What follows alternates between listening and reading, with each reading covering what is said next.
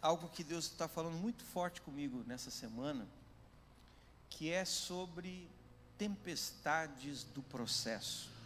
Hoje vamos falar um pouquinho sobre tempestade, sobre batalhas, sobre lutas, dificuldades. E você vai entender algumas coisas tão importantes para a tua vida espiritual, que eu tenho certeza que assim como o Senhor, Ele tem me edificado essa semana, Ele vai edificar cada um de vocês. Amém? Se você tem a sua Bíblia, abra comigo em Mateus capítulo 7. Mateus capítulo 7, versículo 24 em diante.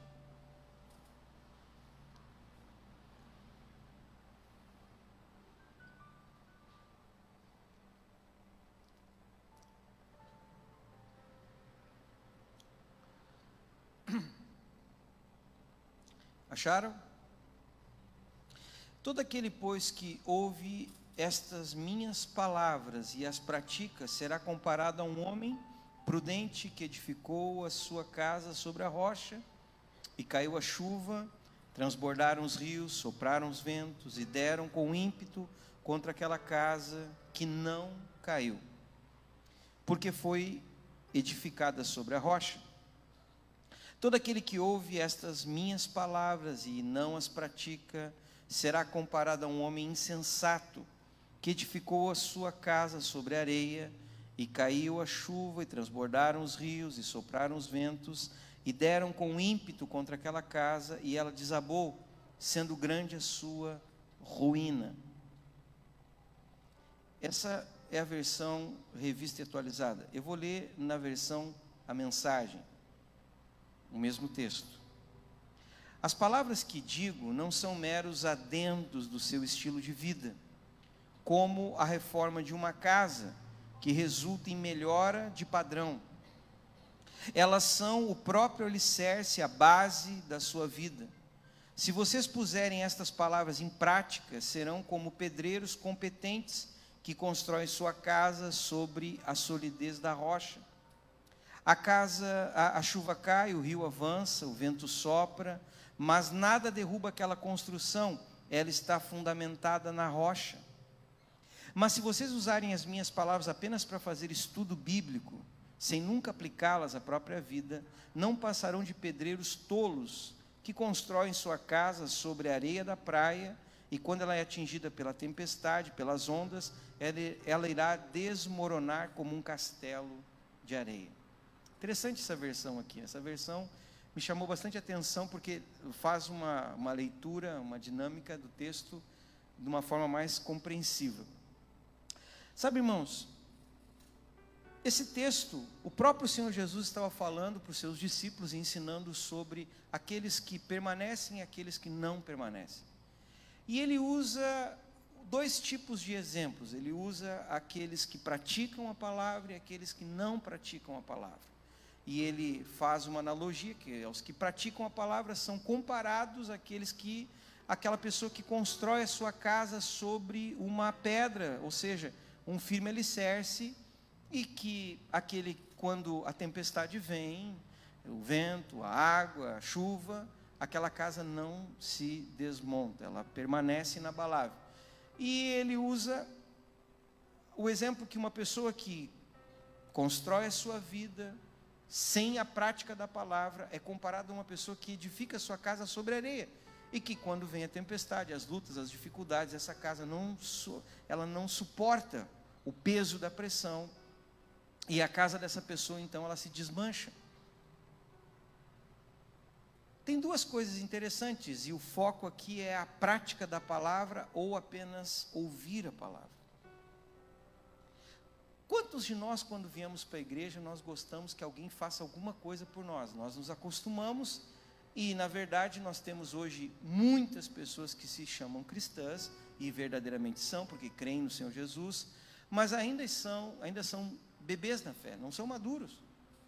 Quando começa a luta, quando começa a dificuldade, a vida dessa pessoa acaba caindo, ela acaba desistindo, saindo da igreja, batendo pé, reclamando. Por quê? Porque no meio da diversidade essa pessoa ela foi provada e foi reprovada por as coisas que ela está vivendo. E se eu perguntasse para você, quem aqui gosta de ser provado? Quem aqui gosta de passar por luta? Quem aqui gosta de passar por meio de uma tempestade? Nenhum de vocês aqui vão levantar a mão, porque ninguém é louco. E eu comecei a lembrar de algumas experiências que eu tive nesse ponto de tempestade, de batalha. Nós viemos de uma família, irmãos, muito humilde. Meu pai se esforçou muito para criar eu e minha irmã. Meu pai, ele foi morar no Capão do Leão, porque ele conseguiu um terreno mais em conta e comprou lá. E, e o dinheiro que ele tinha para comprar e construir a nossa casa era muito pequeno. Então ele e minha mãe se juntaram, compraram aquele terreno e tudo que sobrou para meu pai foi um pouco de dinheiro para construir um pequeno chalé.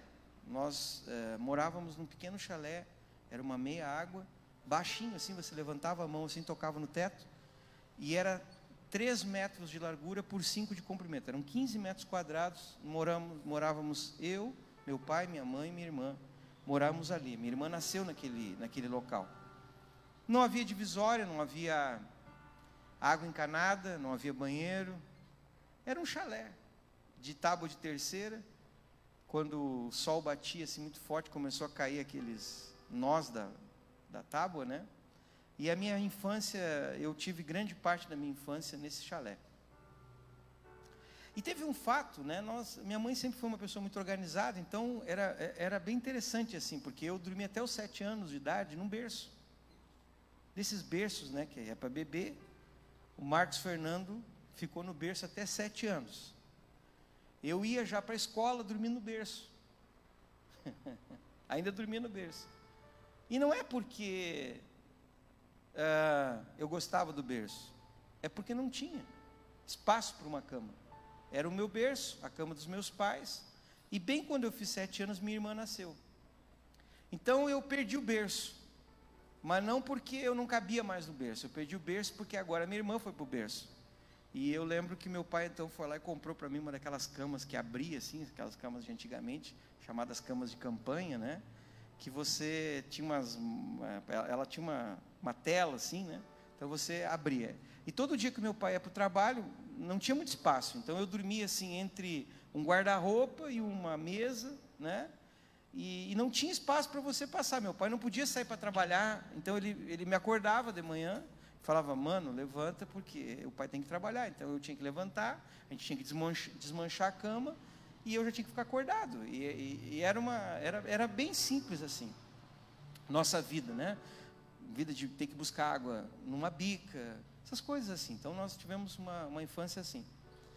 E eu lembro que uma, uma, uma oportunidade, nós eh, havíamos vindo a Pelotas aqui e deu um temporal, irmãos. Temporal muito forte. Um vento muito forte. E aquele vento, né? Quando nós estávamos voltando para casa, a gente pegou aquele temporal no, no ônibus, né? E quando nós chegamos assim, que eu e minha mãe descemos, meu pai não estava com a gente. Eu lembro que eu olhei assim, de longe, eu falei, mãe, tem alguma coisa errada com nossa, com nossa casa. E ela falou: Capaz, Marcos. Eu falei: Mãe, eu estou vendo, nossa casa está torta. E ela: É mesmo. Quando nós chegamos, o vento havia batido tão forte na nossa casa, irmãos, levantou o chalé para cima e largou de volta. Blum. Quebrou todas as tábuas do assoalho. A minha maior preocupação era a minha mamadeira.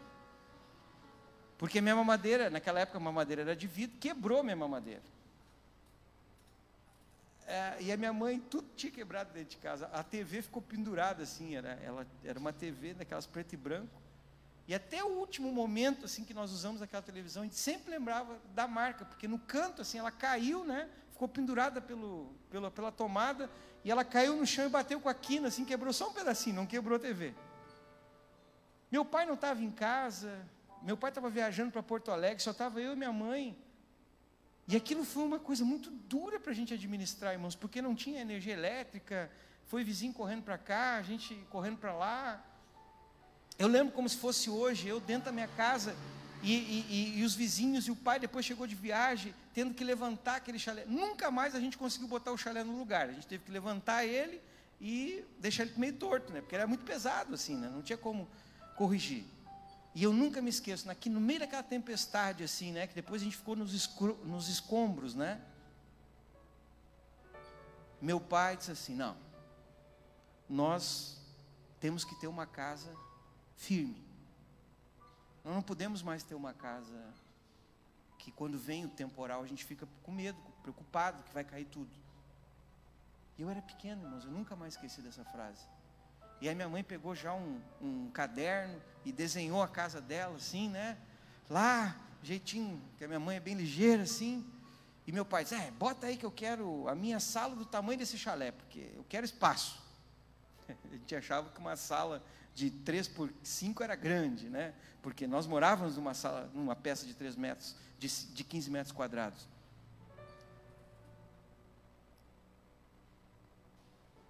E glória a Deus por aquela tempestade. Porque aquela tempestade mostrou que nós não estávamos prontos para suportar as adversidades do tempo.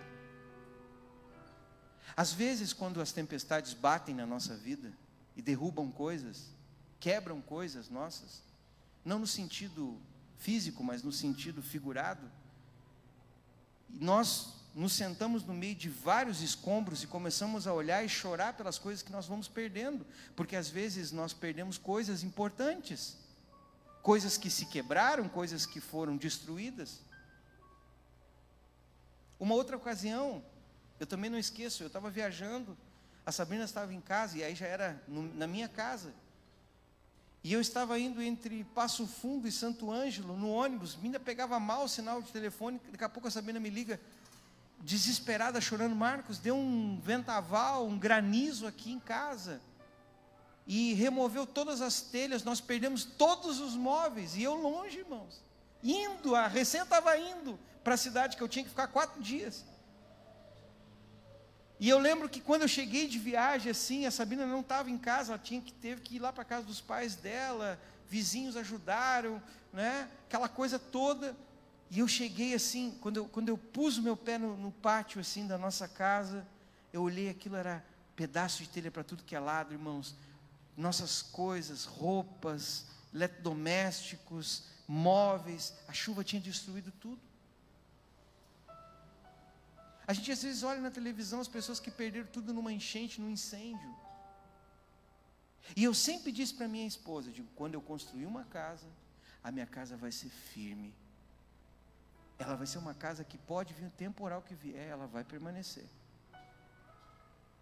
Sabe, a decisão de construir uma casa firme é daqueles que vão levantar algo, que vão edificar.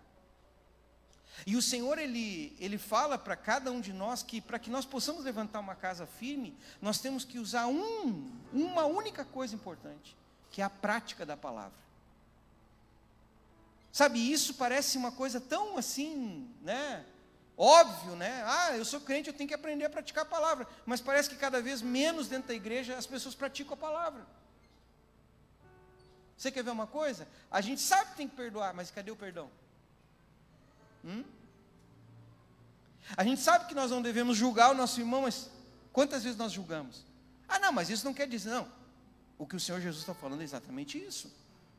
Que eu preciso aprender a praticar. Sabe, às vezes as pessoas têm medo dos princípios e dos valores, porque as pessoas estão, pensando em quantas pessoas elas estão agradando dentro da igreja. Se o irmão, a pessoa vai ouvir alguma coisa, não vai gostar e vai embora.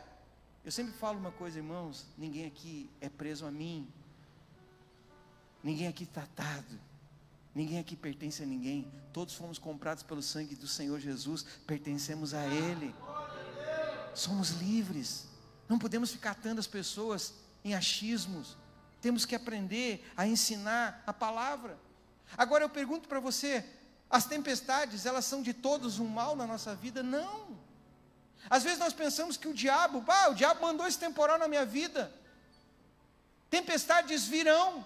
Escute uma coisa: as tempestades virão, e muitas tempestades que vêm sobre nossas vidas não são do diabo, são dirigidas pelo próprio Deus. É Deus ministrando, é Deus provando para ver se o que nós estamos levantando realmente está fundamentado na palavra dele ou não. Agora houve uma crise. O Brasil passou por uma crise. Foi fácil? Não, irmãos. A nação está tremendo da crise até agora. Agora, quem pratica o princípio da palavra, vai passar pela crise, vai ver a coisa balançar, mas quando terminar a crise, você vai dizer: Minha casa permaneceu em pé, porque eu estava nos princípios da palavra. Ontem nós tivemos formatura do curso CRAU, e eu vi muitos dando testemunho, dizendo: Puxa, como eu aprendi como eu aprendi a praticar coisas básicas, né? Como, por exemplo, não deveis nada a ninguém, não tomar emprestado, ser fiel. Puxa, coisinha básica. Mas isso é básico para quem pratica, porque para quem não pratica é uma coisa louca. Então nós precisamos entender que o que diferencia uma casa firme de uma casa que não é firme, que é abalável, é os princípios que nós aplicamos na nossa vida. Às vezes nós estamos há anos dentro da igreja, irmãos, e não praticamos a palavra. Não temos uma vida de prática da palavra. Usamos a palavra como um adendo, como um enfeite. A palavra está na boca, mas está longe da prática diária. Por isso que as pessoas muitas vezes elas criticam a igreja, porque as pessoas esperam que nós, dentro das igrejas, sejamos praticantes. Então a tempestade, quando ela vem sobre você, quando ela vem sobre mim, ela vem com um propósito: processar-nos. Diga para o seu irmão: toda tempestade é um processo de Deus na tua vida. Ah, não, eu não quero tempestade. Não, elas virão. E veja que elas virão para o justo e para o injusto. Elas virão para aqueles que levantaram coisas corretas, como para aqueles que não levantaram coisas corretas. Abra comigo a sua Bíblia. Vamos ver alguns processos tempestuosos que fizeram a diferença na vida de alguns homens. Jonas, e Deus está me Deus essa semana pegou pesado, irmãos. Começou a falar muito comigo sobre pessoas que estão como Jonas. Jonas capítulo 1, versículo 2 em diante. Dispõe-te, diz o Senhor, e vai à grande cidade Nínive e clama contra ela, porque a sua malícia subiu até mim. Jonas se dispôs, eh, Jonas se dispôs, mas para fugir da presença de Deus. Olha, olha que interessante, Deus dá uma palavra para Jonas, uma palavra profética. Deus dá uma ordem para Jonas. E a ordem que Deus dá para Jonas é qual? Tu vai até Nínive e profetiza. Ele tinha uma palavra. E Jonas pega a sua disposição, e a disposição de Jonas foi fugir da presença de Deus. Jonas não queria se comprometer com aquilo que Deus havia mandado ele fazer. Escute para mim. Cuidado quando você não quer fazer o que Deus te mandou fazer. Às vezes Deus manda você fazer algo e você foge daquilo que Deus te manda fazer. A Bíblia diz que ele fugiu da presença. Olha que forte, irmãos. Ele, em vez de ir ao, ao, encontro da presença de Deus, ele fugiu da presença, porque a presença de Deus envolvia o que? Ele podia ser morto, ele podia ser perseguido, ele ia ser uma pessoa que ia enfrentar dificuldades em Nínive, e ele resolve não ir. E ele então toma uma atitude de não praticar a palavra, de fugir, de desobedecer. Quantas vezes Deus te manda fazer coisas e você não faz, desobedece? Eu posso aqui citar N números de coisas, coisas básicas. Quantas vezes Deus te pediu algo e você não obedeceu? Quantas vezes Deus disse para você, faz tal coisa, oferta, vai lá, vai até tal cidade, abençoa, cuida desse aqui, senta com esse irmão, tem um tempo com ele. E às vezes a gente fala: ah, não, Deus, isso não. Por quê? Porque Jonas queria fazer o que ele queria. Cuidado quando você começa a fazer o que você gosta, o que você quer, e não o que Deus está mandando. A gente vem para a igreja e fala: Senhor, te amo, te adoro, mas cadê a atitude das pessoas de renúncia? Evangelho sem renúncia é religião, irmãos. Evangelho envolve renúncia. Evangelho envolve abrir mão, deixar coisas. O Evangelho envolve morrer para si mesmo, tomar sua cruz. Isso é Evangelho. E a Bíblia diz então que ele tomou, fugiu da presença do Senhor para Tarsis, desceu para Jope, achou um navio que ia para Tarsis, pagou, pôs a sua passagem, embarcou para ir com eles para Tarsis, para longe da presença do Senhor, ou seja, longe daquilo que Deus me manda. Mas o Senhor lançou sobre o mar o que? Um vento forte. Quem está nessa tempestade? O diabo? Quem está afligindo agora o barco que Jó está? Que Jó não, que Jonas está? Deus. Será que algumas tempestades que você está passando não é o próprio Deus dizendo para você: estás na direção errada? Me ouve? Escuta.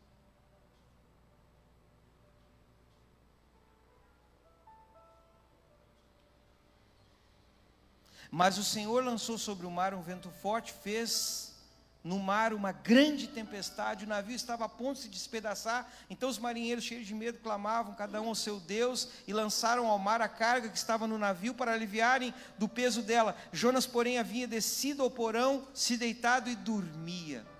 Jonas estava indiferente à tempestade.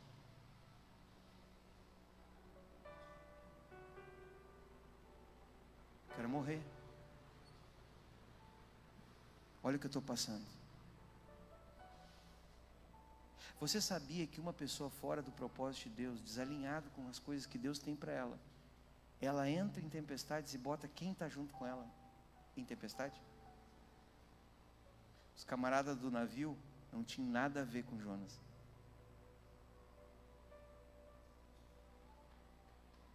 Uma pessoa desalinhada, para ser realinhada em Deus, muitas vezes precisa de uma tempestade. Chegou o mestre do navio e disse: O que está que, que passando contigo? Tu continua agarrado no sono, levanta, invoca Deus, talvez assim esse Deus se lembre de nós, para que nós não pereçamos. Aí Jonas teve que abrir o coração e dizer: Não, na verdade eu temo o Senhor, e eu estou fugindo da presença dEle. E toda essa tempestade que está aí é porque eu estou fazendo o que Deus não quer que eu faça. E o que Ele quer eu não estou fazendo. O que, que vamos fazer? Me peguem e me tirem desse navio. Me joguem. Me mandem embora daqui. Porque se eu ficar aqui, vocês vão morrer. É forte, irmãos.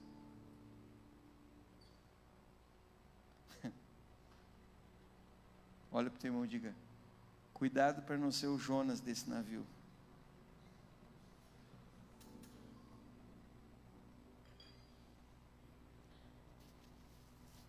Ah, não, pastor, essa aí foi dura. Eu já sei, eu sou o Jonas do meu navio. Tempestade está acontecendo porque eu estou desobedecendo a Deus.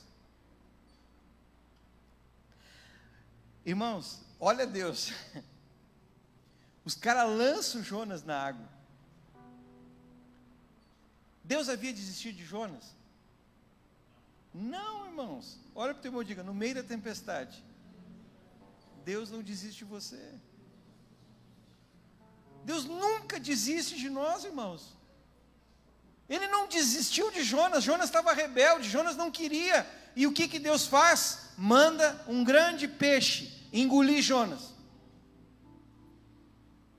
A Bíblia diz que Jonas, no meio daquele turbilhão de águas, com a cabeça enrolada numa alga, dentro do bucho do peixe, Jonas cai em si, diz Deus, Eu nunca mais vou ver o teu santuário. Olha o coração dele. Ele está fugindo da presença. Mas aí dentro da barriga do peixe, ele se lembra que a presença de Deus é tudo que ele quer. E ele diz: Deus, eu nunca mais vou olhar o teu santuário. Tem misericórdia de mim, Senhor. E o peixe vomita ele no destino dele. A tempestade que está assolando a tua vida, escuta o que eu estou te falando, vai levar o destino que Deus tem para você no meio de todo esse turbilhão de coisas, no meio de coisas que estão acontecendo, de pessoas que estão perecendo ao teu lado, no meio de coisas que estão acontecendo com você, Deus vai te pegar e Ele vai te levar aonde Ele quer. O processo de uma tempestade leva você ao destino de Deus para a tua vida. E o que, que você tem que fazer? Ah, eu estou no meio da tempestade. Para e começa a clamar a Deus. Começa a clamar. Quer dizer que eu posso entrar numa tempestade por rebeldia? Posso. Eu posso entrar numa tempestade por rebeldia, por não estar fazendo o que Deus me mandou. Quer dizer, pastor, que toda minha tempestade é uma rebeldia? Não. Existem outros tipos de tempestade. Vamos falar de outra. Abra comigo em Atos 27. O processo de tempestade na vida de Paulo. Paulo não era desobediente. Quando Paulo se dispôs a Jerusalém, seus discípulos advertiu ele: Paulo, não vai, Paulo, não vai, Paulo. Um dia chegou um profeta, pegou o cinto que Paulo usava, se amarrou com o cinto e disse: Aquele que usa, o dono desse cinto, vão fazer com ele a mesma coisa. E todo mundo, Paulo, não vai, Paulo. Tem palavra profética, não vai, Paulo. E Paulo disse: Não, Importa que eu vá a Jerusalém porque o Senhor me mandou. Não interessa se eu vou apanhar, se eu vou. Não, não importa. Eu vou cumprir o que Deus me manda. E a Bíblia diz então que quando Paulo chega a Jerusalém, ele é preso. E quando ele apela dizendo que ele é, que ele é um cidadão romano, eles então mandam ele para Roma. E na viagem, no capítulo 27, versículo 13, diz assim: Soprando brandamente o vento sul e pensando eles ter alcançado o que desejavam, lançaram âncora e foram costeando mais de perto a ilha de Creta. Entretanto, não muito depois, desencadeou-se do lado da ilha um tufão de vento chamado Euroaquilão. Sendo o navio arrastado com violência, sem poder resistir ao vento, cessamos a manobra e nos fomos deixando levar. A tempestade ela faz isso, ela te leva a você desistir de espernear. Passando sobre a proteção da ilha chamada Cauda, a custo conseguimos recolher o bote. Levantando este, usaram de todos os meios para cingir o navio, temendo que descessem até Sirte, arriaram os aparelhos e foram ao léu Açoitados severamente pela tormenta no dia seguinte, aliviaram o navio. Ao terceiro dia, nós mesmos com as próprias mãos lançamos no mar a armação do navio, e não aparecendo havia há alguns dias nem sol nem estrela saindo sobre nós, grande tempestade, desse poço afinal toda a esperança de salvamento. Paulo enfrenta uma tempestade terrível, e todos que estão com ele perdem completamente a esperança de salvamento, eles dizem: Nós vamos nos afundar. Eles ficaram 14 dias sem comer nada, no meio de uma tempestade. 14 dias. E eu pergunto: a tempestade de Paulo era por rebeldia? Não. A tempestade de Paulo era justamente porque Paulo tinha decidido obedecer a Deus. Peraí. Quando eu desobedeço, eu entro em tempestade. Ah. Quando eu obedeço, entro também. É, Bem-vindo ao reino de Deus. Tem tempestade para os bons e para os ruins. Por que, que tem tempestade quando eu quero obedecer a Deus? Por que, que as coisas se complicam? As pessoas chegam para mim e dizem assim: Me diz uma coisa, pastor.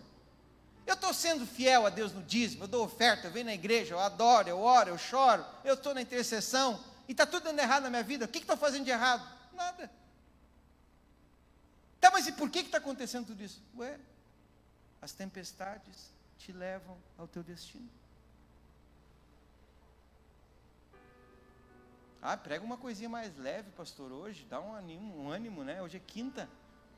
Estamos chegando aí quase na última semana do ano. Ah, deixa para o ano novo as coisas novas. Vamos pegar pesado hoje. Por que, que Paulo está no meio de uma tempestade? Porque justamente Paulo decidiu obedecer a Deus. E toda vontade de obedecer a Deus é provada por tempestades.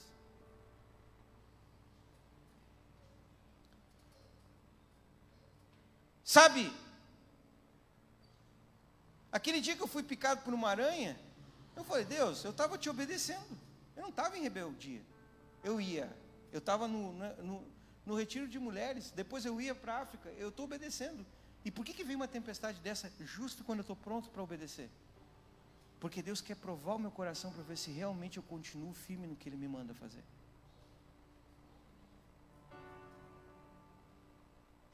É fácil obedecer a Deus quando você está com saúde, quando você tem dinheiro, quando tua casa tua casa está tudo certinho, quando tua família está certinha, quando você vem na igreja o pessoal bate a mãozinha no teu ombro e ô irmão, glória a Deus pela tua vida, aleluia. É fácil obedecer a Deus quando o pastor nos, nos atende, conversa com a gente, resolve nosso problema, né? Agora, quando todo mundo na igreja não fala com a gente, aí você diz, eu vou trocar de igreja, vou achar uma igreja que me dê mais atenção, aleluia. Não, você não deixa Deus tratar contigo. Você foge. Tem pessoas que elas, a cada tempestade, elas fogem. Mas olha o que Paulo fala. Havendo todos estado muito tempo sem comer, 14 dias, Paulo, pondo-se em pé, no meio deles, disse: Senhores, na verdade era preciso terem me atendido e não partir de Creta, para evitar dano e perda mas já agora vos aconselho, com bom ânimo, porque nenhuma vida se perderá dentre vós, mas somente o navio. Porque esta mesma noite um anjo de Deus, de quem eu sou e a quem eu sirvo, esteve comigo dizendo: Paulo, não temas, é preciso comparecer perante César, e eis que Deus, por sua graça, te deu todos quanto navegam contigo. Portanto, senhores, tem de bom ânimo, pois eu confio em Deus, que sucederá de modo por que me foi dito. Existem tempestades que você vai passar, e pessoas que estão ao teu redor vão passar, que é para você poder glorificar o nome de Deus, que é para você poder dizer: pode ficar firme, porque o meu Deus vai te sustentar vai te guardar. Sabe, o maior propósito nessa tempestade de Paulo era que eles fossem até a ilha de Malta. Eles precisavam parar nessa ilha. Deus tinha um propósito naquela ilha. E se a tempestade não viesse, o capitão do navio não ia ir até aquela ilha. Eles chegaram àquela ilha nadando, porque Deus tinha um propósito de salvar o mais importante daquela ilha. Deus tinha um plano de salvação, e Deus, para cumprir o seu plano de salvação, gera uma tempestade. Então há tempestades que vão me levar de novo ao meu destino. Como é bom estar na mão de Deus. Se eu estou em rebeldia, Ele manda uma tempestade e me manda para o meu destino. Se eu estou em obediência, Ele manda uma tempestade e me manda para o meu destino. Resumo: vai ter tempestade. Diga para o seu irmão: não tem como fugir. Tem que estar pronto para a tempestade.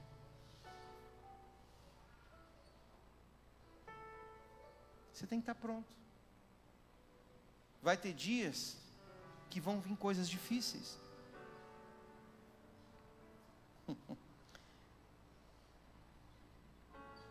Ninguém gosta, irmãos, de ter que enfrentar uma tempestade. Verdade ou não?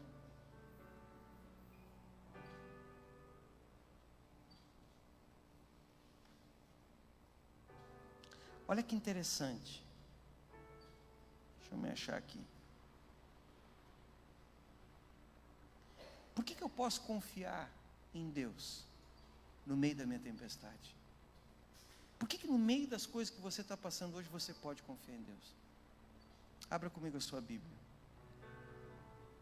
Isaías 49, 15.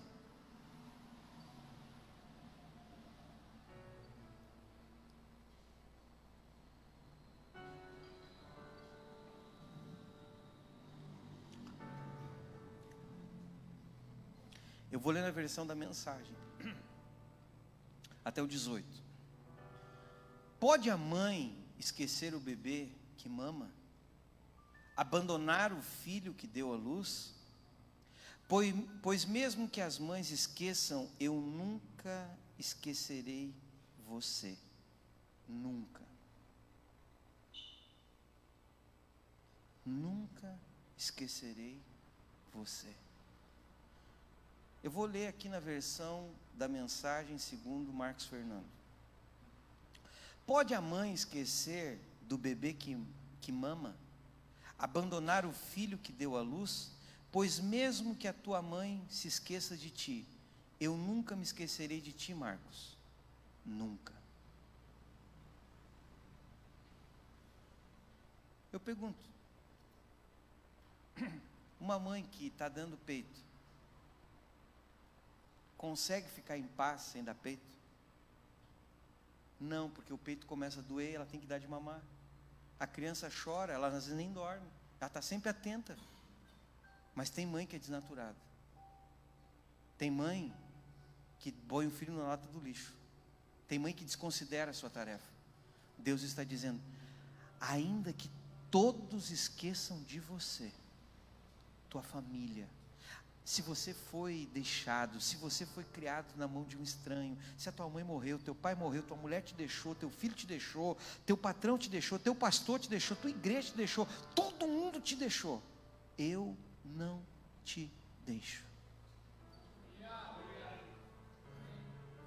Sabe, Deus nunca nos deixa, irmãos.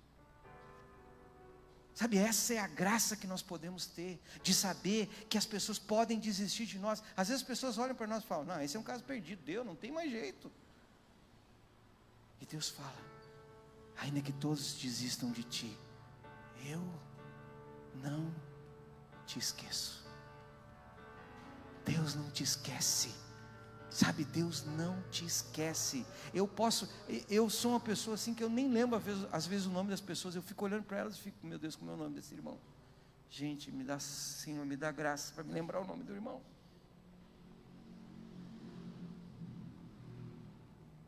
Mas o Senhor não esquece de você. Olha que interessante, continua. Veja, eu escrevi teu nome na palma Sabe, irmãos, existe um lembrete constantemente diante do Senhor, está na palma dele, teu nome.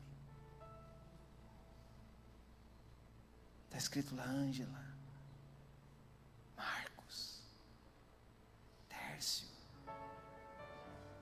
Pablo, Sabrina, Leandro. Teu nome está escrito Sabe, você acha que Deus não está no controle dessa tempestade? Você está enganado. Você acha que Deus não está no meio do, dessa, dessas coisas? Você está passando por um processo e você não sabe que Deus está trabalhando através desses processos na tua vida, está moldando teu caráter. Eu vou dizer uma coisa: ninguém se escapa do tratar de Deus. Mais cedo ou mais tarde vai vir tempestade na tua vida. E o que vai dizer se você é realmente um homem de Deus, uma mulher de Deus, é o pós-tempestade. As tempestades nos trazem legitimidade da nossa fé. As tempestades nos fazem nós nos, nos tornarmos realmente confiáveis, firmes. Meu irmão, Deus te ama.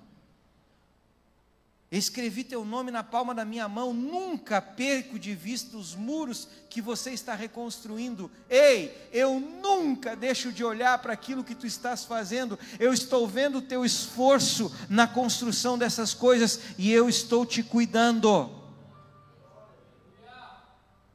Ah, hoje Deus, eu não senti Deus, eu não tive um arrepio, não ganhei dinheiro. Pô, será que Deus não está aqui? É duro você chegar em casa e está tudo destruído. Cadê Deus? Está olhando e está te dizendo: seus construtores não são mais rápidos, seus construtores são mais rápidos que os demolidores, ou seja, a graça que eu te dou para te reconstruir é mais rápida do que a graça que Satanás está usando contra ti. Caiu, derrubou, mas eu não me esqueci de ti. E tu vai ver que vai ser muito mais rápido quando eu começar a te levantar. Podemos confiar que ainda uma tempestade pode ter destruído coisas que nós levantamos errado. Porque nós não praticamos a palavra, porque erramos, porque pecamos, porque, sabe, às vezes nós erramos feio, irmãos. Erramos. Mas o Senhor fala: "Ei, eu estou olhando para os teus muros e eu estou vendo você re, re, restaurar o que havia sido quebrado. E eu estou dizendo: a tempestade passou e você começou a levantar. E você acha que as pessoas estão destruindo o que tu está levantando? Pois eu digo: mais rápido tu vais levantar do que qualquer um pode destruir. Essa versão me apaixona. Levante os olhos e olhe bem em tua volta. Olhe bem Veja que todos estão se reunindo, vindo para você. Tão certo como sou o Deus vivo e o decreto do eterno, você se vestirá com eles como costumava usar seus enfeites e vai se tornar como a noiva que eu te projetei. Vou te devolver a tua honra. A tempestade vai passar. E eu vou te botar tudo de novo com a minha marca. Eu não me esqueci de ti. Uau! Deus me ama. Olha para o teu irmão e diga assim: Deus me ama. É. Quer mais não? Por que, que eu posso passar pelo meio da tempestade e ficar tranquilo? Lucas 1, 20, 12, 7.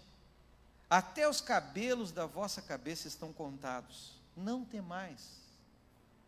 Bem mais valeis que os pardais.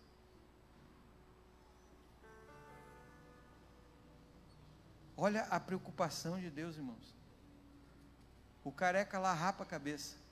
Mas quando ele deixa o cabelinho dele crescer, surge lá uma meia dúzia. E Deus olha para ele e diz: Eu sei todinhos os teus fios de cabelo. Nem, olha a preocupação de Deus. Deus cuida do teu cabelo que cai no ralo, irmãos.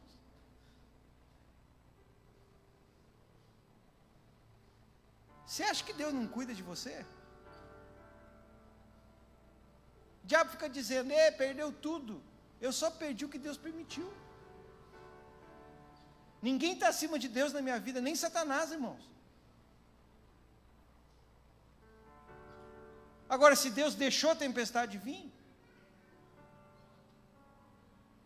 se era por desobediência ou por obediência, eu não sei. Eu sei que eu vou ter que me comportar da maneira correta. Quantos me entendem?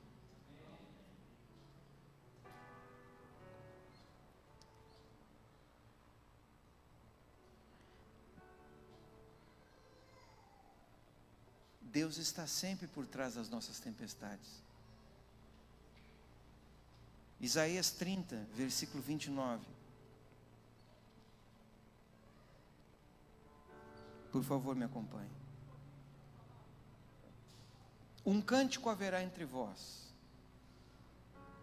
como na noite em que se celebra a festa santa, e alegria de coração, como daquele que sai ao som da flauta para ir ao monte do Senhor, a rocha de Israel. O Senhor fará ouvir a sua voz majestosa e fará ver o golpe do seu braço que desce com indignação de ira no meio de chamas devoradoras, de chuvas torrenciais, de tempestades e de saraiva de, e de pedra de saraiva. Por quê? Porque a voz do Senhor será apavorada apavorará a Síria quando ele a fere com vara. Cada pancada castigadora com a vara que o Senhor lhe der será o som de tamborins, harpas, combaterá vibrando golpes contra eles, porque há muito está preparada a fogueira, preparada para o rei, a pira é profunda, larga, com fogo e lenha em abundância, o assopro do Senhor como torrente de enxofre acenderá. Olha que interessante. Deus corrige por meio de tempestades. Diga para o seu irmão: as tempestades nos corrigem. E veja que interessante, irmãos, versículo 32. Cada pancada castigadora do Senhor é o som de tamborins e harpas.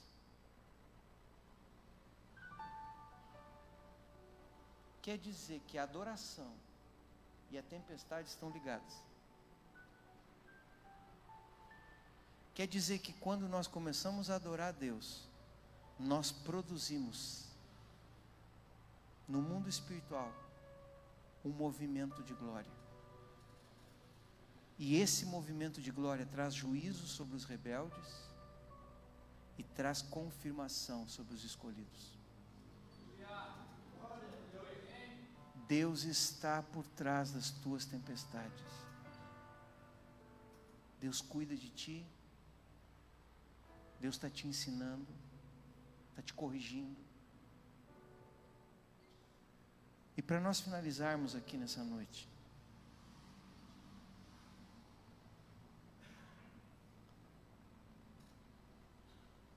no meio dessa adoração que Deus tem nos dado há alguns anos aqui nessa igreja, Deus começou a provar muitos.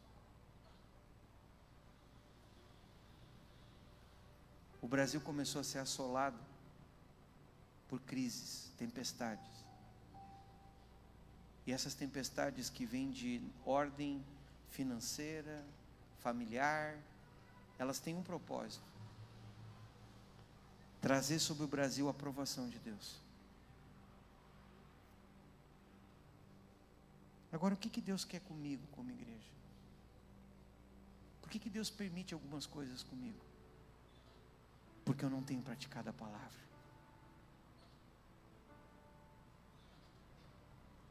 Fala sério, irmãos. Qual foi a última vez que você sentou para ler a Bíblia? E disse: Eu vou ler e vou estudar a palavra. O ano passado, esse ano, nós lemos a Bíblia toda em 50 dias. Fizemos isso depois da Páscoa. Mas hoje o cristão moderno não tem tempo para a palavra. Hoje nós preferimos pesquisar o profeta Google, é mais fácil. Perguntamos para o Google o que, que ele nos diz sobre tal assunto. Perguntamos para o nosso vizinho, para a amiga, para o Face. As pessoas amam botar lá, estou em tédio, o que, que eu faço? Aí um monte de gente começa a escrever um monte de bobagem atrás. Cadê a palavra? O que faz você sobreviver às suas tempestades é a palavra. Pois por que, que eu estou falando isso nessa noite de quinta? Porque eu quero levantar aqui na igreja um propósito de você começar a meditar na palavra e praticar. E fazer um propósito. Você nunca leu a Bíblia toda. Lê a Bíblia toda no ano de 2019. Para os que são famintos, eu vou dar dois planos de leitura: um para um anual e outro semestral. Dá para ler a Bíblia em 21 dias, irmãos. Eu já li. Dá para ler em 50, dá para ler em seis meses. É barbada ler a Bíblia em seis meses. E num ano, então, é, é fácil demais. Tomar a palavra como conselho. A prática da palavra. E para finalizar, abra comigo Tiago 1,21. Quem pode abrir aí?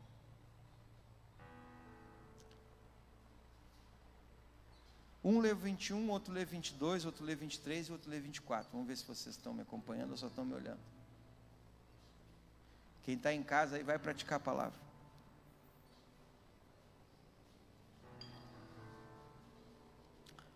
Tiago 1, 21. Pode ler, irmãos.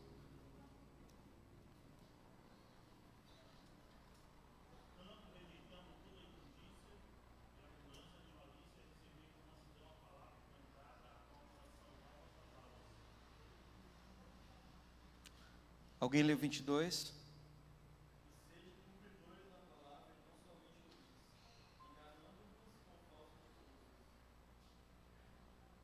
Vinte e três.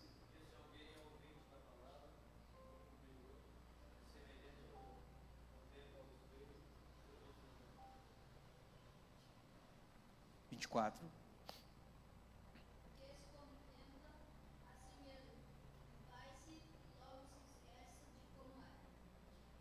Amém. Olha que forte esse texto de Tiago. Portanto, despojando-vos de toda impureza e acúmulo de maldade, acolhei com mansidão a palavra em vós implantada. Ou seja, eu preciso tirar coisas que estão ocupando o lugar da palavra na minha vida. E eu preciso me tornar um praticante da palavra, e não somente ouvinte, porque Aquele que apenas ouve a palavra é o que? Engana-se a quem? A si mesmo.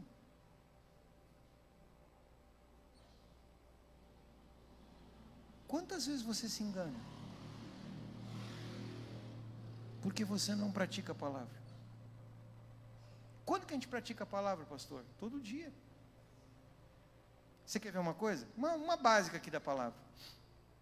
Você já viu que é mais fácil achar defeito nos outros?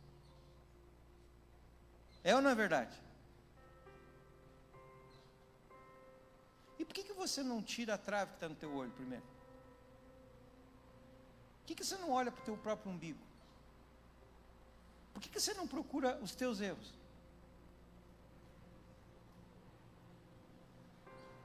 Diga para o seu irmão, pratica a palavra. Hã? Outra coisa, o que, que a Bíblia manda quando alguém me ataca? Quando alguém me fere, o que, eu devo fazer? Dou outro soco na cara. Depois me arrependo e peço perdão. É prática, não é prática?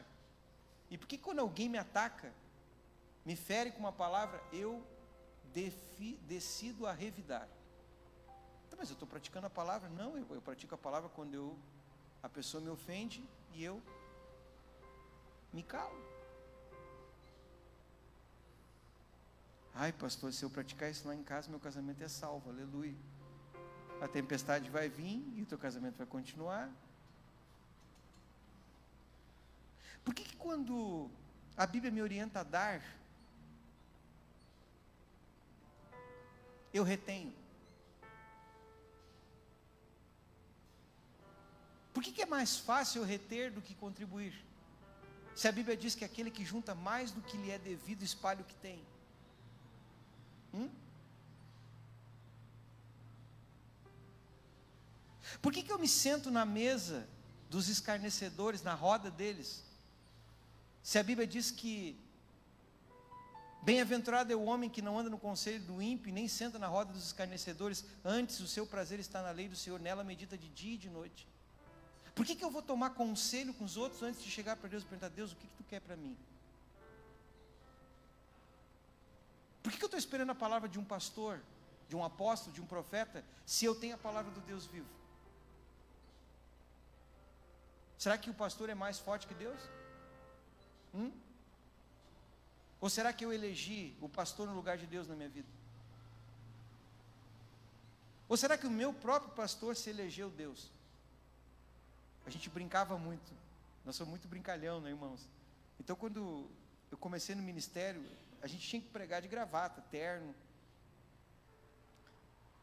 O negócio era alinhado. Não podia pôr manga curta para ir na igreja pregar. O meu superior dizia: Não, manga curta não, Marcos. É terno e gravata. Então eu andava terno e gravata. E a gente mexia, mexia assim, essa é a roupinha de ver Deus. A gente tinha que se vestir para ver Deus, né? Então era roupa de ver Deus. E a gente falava assim, não, porque fulano vai crescendo no ministério, né? Vai se tornando cada vez mais maior, né? Aí o cara chega lá, apóstolo, depois de apóstolo vira o quê? Serafim? Entendeu? E aí depois de serafim, querubim, o que, que vai virando? Até que ele chega vice-deus. Irmãos, pare. Parece que a gente está querendo, não, só um pouquinho. A palavra mais poderosa que você tem não é a minha, é a de Deus na tua vida. Eu não preciso te dominar com a minha palavra. Claro que nós vamos aconselhar, nós vamos orar, vamos também liberar uma palavra sobre a vida de vocês. Amém por isso. Mas nós precisamos entender que eu preciso aprender a praticar a palavra para não me enganar a mim mesmo. Hum. Sabe quando que você pratica a palavra? No dia a dia. Quando você decide não mentir. Lá no teu trabalho. Agora você começa a entender. Ah, agora por isso que a minha casa cai toda hora, pastor. Eu nunca pratico a palavra. E ele continua. Porque se alguém ouvinte da palavra e não pratica, é semelhante ao homem que contempla no espelho seu rosto natural e logo se esquece. Você lembra bem do teu rosto ou não?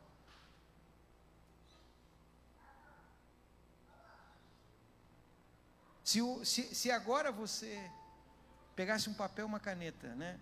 Ou um lápis, uma caneta, fosse fazer um desenho do teu próprio rosto sem te olhar, você lembraria de tudo? Não. Por quê? Porque nós não guardamos, porque logo nós nos afastamos da nossa imagem, nós não estamos toda hora nos vendo. Quando a gente escuta a nossa própria voz gravada, a gente fica até meio, né? Ah, não gosta da minha voz, porque a gente não está acostumado a se ouvir. Quando a gente se vê as primeiras vezes no vídeo, a gente começa a achar um monte de defeito na vida da gente, por quê? Porque você não está não, não, não, não tá sempre te olhando. O Senhor está dizendo: aquele que ouve minha palavra e não pratica, esquece. Nós aprendemos a palavra pela prática. Amém? Olha para o teu irmão e diga: pratique a palavra. Qual é o princípio que você não praticou essa semana?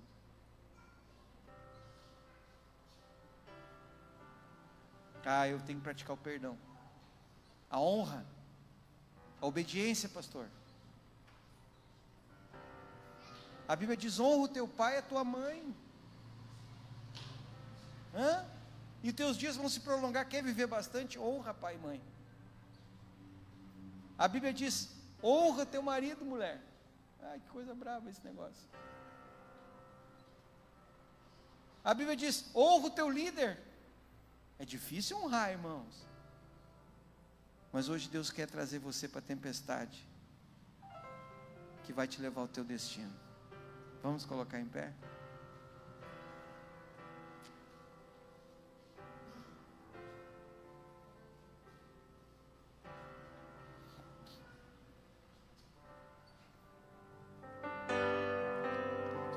No meio daquela tempestade que levou embora a nossa casa, eu vi minha família se levantar em Deus.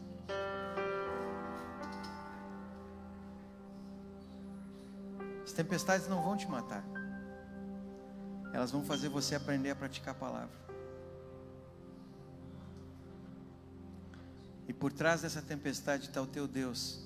Sabe, Jesus estava no barco com os discípulos, eles iam na terra de Gadá. Jesus havia dito: Vamos passar para o outro lado. Eles estavam fazendo a vontade de Deus, indo tomar um território.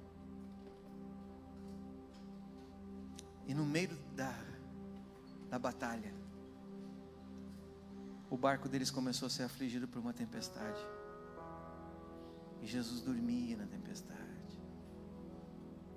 Porque Jesus sabia que nenhuma tempestade pode afundar o nosso barco. Pedro estava dentro do barco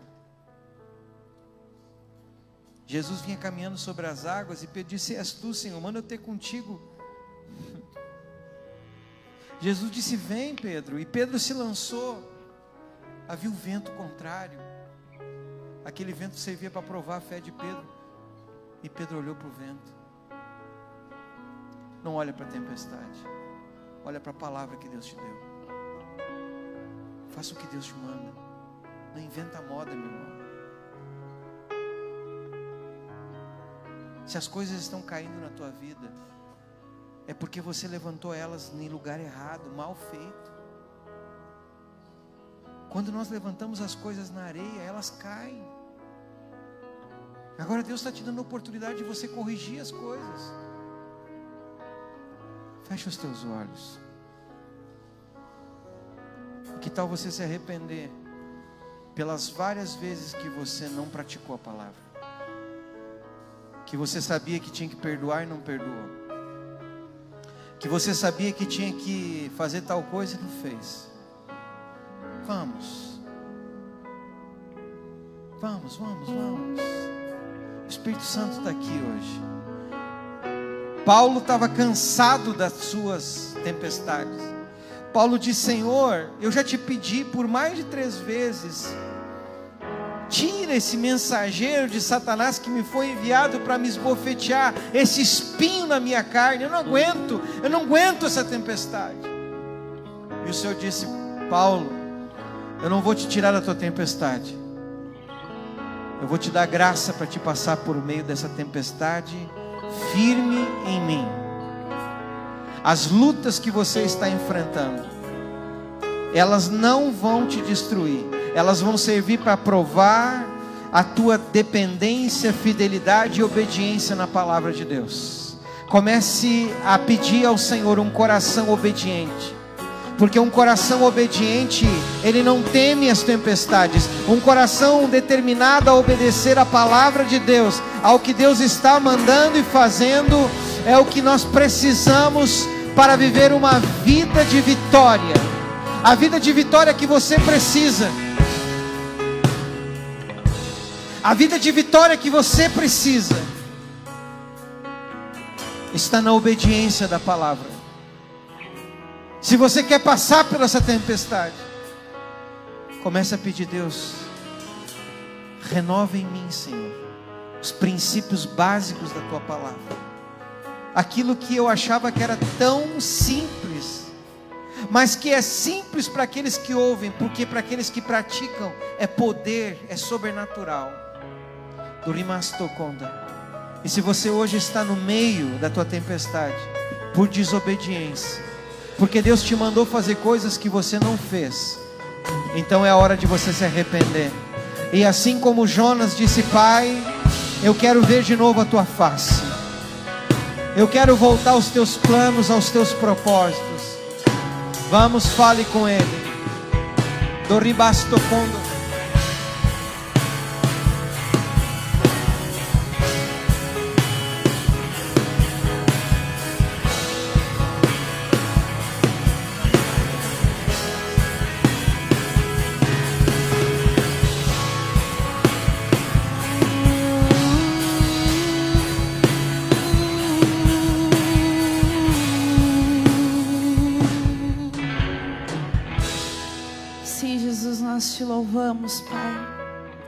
Te agradecemos, Senhor, porque até, Senhor, em meio às tempestades, Deus, Tu não tens nos abandonado, Senhor. Pai, te agradecemos, Pai, porque Tu te fazes presente, Senhor, em cada momento de nossas vidas, Senhor. Pai, eu oro, Senhor, por cada família aqui representada, Senhor. Famílias, Pai, que estão passando, Senhor, por tempestades, Deus. Ó Deus, por ventos fortes, Pai. Ó Deus, seja, Senhor, na área financeira, Pai, na área emocional, sentimental, Senhor. Ó Pai, seja por que área que for, Senhor, por enfermidade, Senhor amado, por perda, Senhor. Ó Deus, em nome de Jesus, Pai, vem com teu socorro neste momento, Senhor. Ó Deus, vem trazer restauração, Senhor. Vem trazer restauração, Senhor, dos princípios, Deus. Ó Deus, que foram perdidos, Pai. Ó Deus amado, em nome de Jesus, que a nossa casa, que a nossa vida, Pai, seja firmada na rocha que és tu, Senhor. Firmada na rocha que és tu, Senhor. Não queremos nos apartar dos teus princípios. Não queremos nos apartar da tua verdade, Pai. Oh Deus, a tua palavra é a verdade, Senhor. Impregna, Senhor, em nossos corações a tua verdade, Senhor. Oh, Pai, tira, Pai, do nosso coração toda falsa verdade, toda falsa verdade, todo sofisma agora da nossa mente. Agora, Deus, em nome de Jesus, e renova a nossa mente com teu espírito, Pai. Renova a nossa mente, Senhor, para que possamos experimentar a boa, agradável e perfeita vontade que tu tens para nós, ó Deus. É isso que te pedimos, Pai. E é isso que queremos. Nos submetemos a Ti, somente a Ti, Senhor. Somente a Ti. Diga isso a Ele. Levante as tuas mãos e diga: Tu és tudo que eu necessito. Tu és a minha plenitude. Tu és a minha plenitude. Em Ti eu sou pleno, Senhor. Diga isso a Ele. Meu amado, meu tesouro, fora de Ti nada desejo, Senhor. Se eu tenho a Ti, eu tenho tudo. Meu amado, meu tesouro, fora de Ti nada desejo, Senhor. Eu tenho a Ti, eu tenho tudo. Meu amado, meu tesouro, fora de Ti nada desejo, Senhor. Cristo Jesus, Sim, Tu és minha plenitude. tu és, tu és, Tu és minha plenitude. só tu és. Jesus, a Ele. Tu és minha Tu plenitude. Cristo Jesus, Tu és minha plenitude. Cristo Jesus, Tu és minha plenitude. Cristo Jesus, Tu és minha plenitude. Cristo Jesus, tu és minha plenitude. Cristo Jesus, tu és minha plenitude. Nos rendemos completamente a ti, Senhor. Nos rendemos à tua verdade. Oh, palavra o meu sustento. E não há tempestade que possa me abater.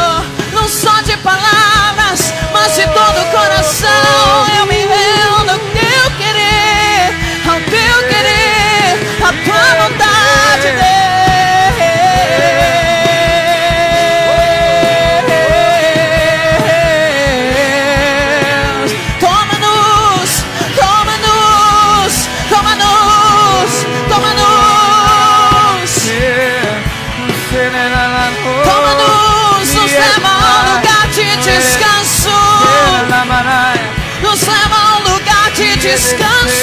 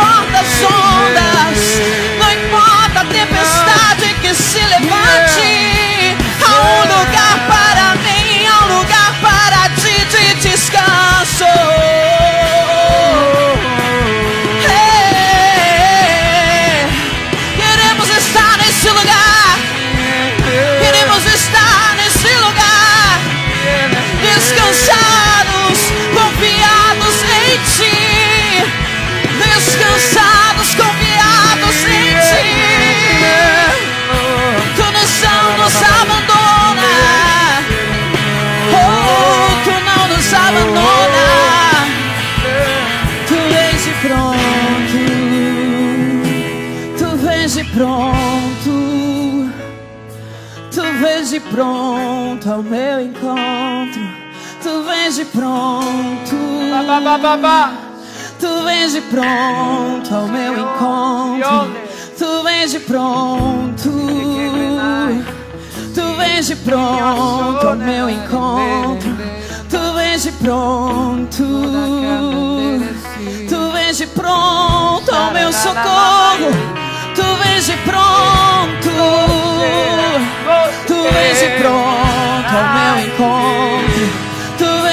Vens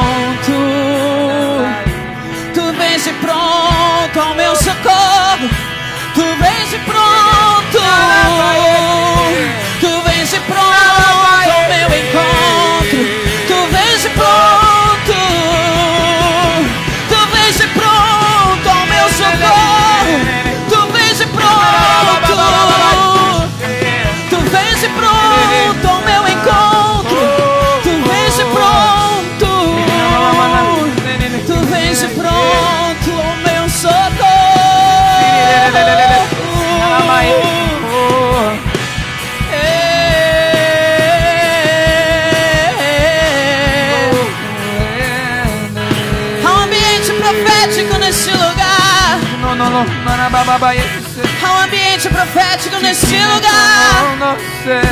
Libere palavras do Senhor nesse momento.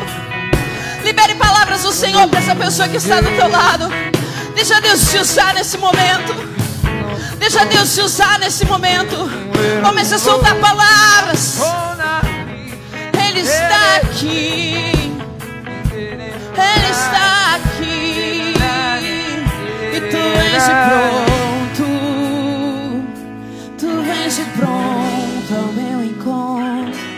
Tu vens de pronto. Tu vens de pronto ao meu socorro. Tu vens de pronto. Tu vens de pronto ao meu encontro.